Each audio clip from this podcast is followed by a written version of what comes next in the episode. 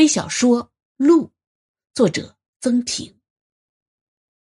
老家的梁队长跑到我家至少五次，次次都没空手，要不是一只鸡，要不是一只鸭，要不然是一块腊肉，要么就是几十个鸡蛋鸭蛋。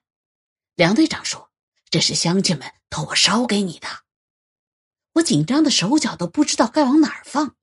哎呀，我怎么能要乡亲们的东西呢？乡亲们的这些东西，我怎么销售得起呀？梁队长非常不高兴。怎么，吃惯了城里的酒宴，就瞧不上乡下的东西了？生产队想修一条公路，离生产队不远有一条乡道。公路修好之后，接上乡道，生产队的多数人家就可以从家门口到乡里，到县里，到那些很远的去打工的城市。梁队长说：“乡亲们托他来找我，说我在市里干大事，出面招呼招呼，弄来几十万块钱，那条三公里多的公路肯定就能修好了。”梁队长的话像拳头一样击打着我，乡亲们实在是高看我了。我只是市文联一个写点文字、被戏称为作家的小职员，哪里是什么大人物？还好啊，市发改委和市财政局。刚好有两个和我一样喜欢写点文字的朋友，我找到他们，请了两顿酒肉，热情的吹捧了一大通他们的作品是如何如何让我陶醉沉迷。之后，他们居然为修建我老家那条公路立了一个项目，获批钱款二十万元。梁队长不住的表扬我说：“哎呀，你这个大人物出马，哪有干不成的事儿啊？”梁队长又向我提出。这二十万元根本不够，他扳着指头给我算账，请推土机要多少钱，压片石铺碎石要多少钱，至少还有十五万的缺口，还得请我到省里跑一跑，再争取十五万。我知道梁队长说的都是实话，但我哪有那样的本事呢？只好断然拒绝。梁队长咬咬牙，拂袖而去，话从背影里扔出来。那就只有大家凑了。不到一个月，梁队长用十万火急的把我往老家请。他看我一副拒人千里之外的表情，赶紧说钱款已经凑的差不多了，这回要我回老家，只是给大家讲讲道理。我是大人物，说话乡亲们肯定听。原来呀，当初想修公路的时候，大家确实是热情高涨。现在。钱差不多凑够了，要开修了，可问题也来了，修公路得占地呀。梁队长的想法很简单，该占谁的就占谁的。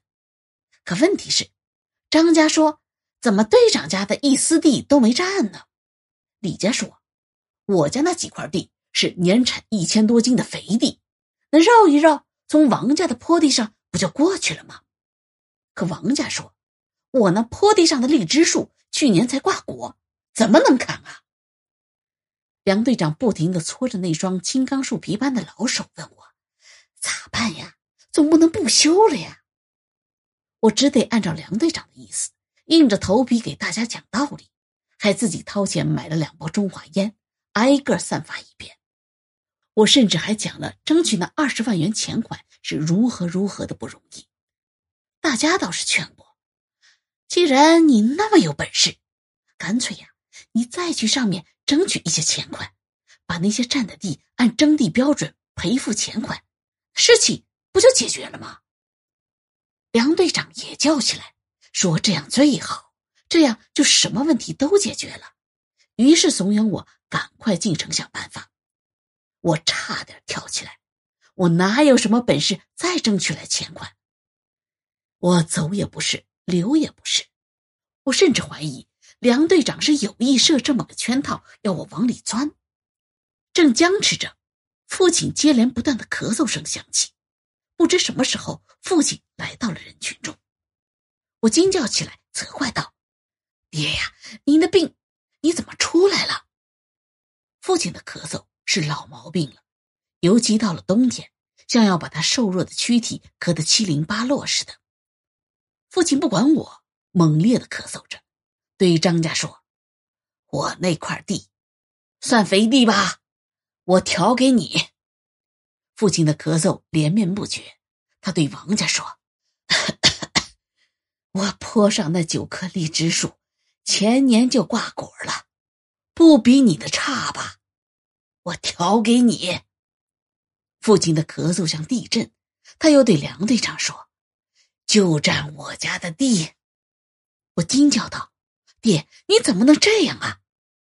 三十多年前，为了分到那块地，父亲和张家争的打架。坡上那九棵荔枝树是父亲栽的摇钱树，现在一年可以收近千斤荔枝。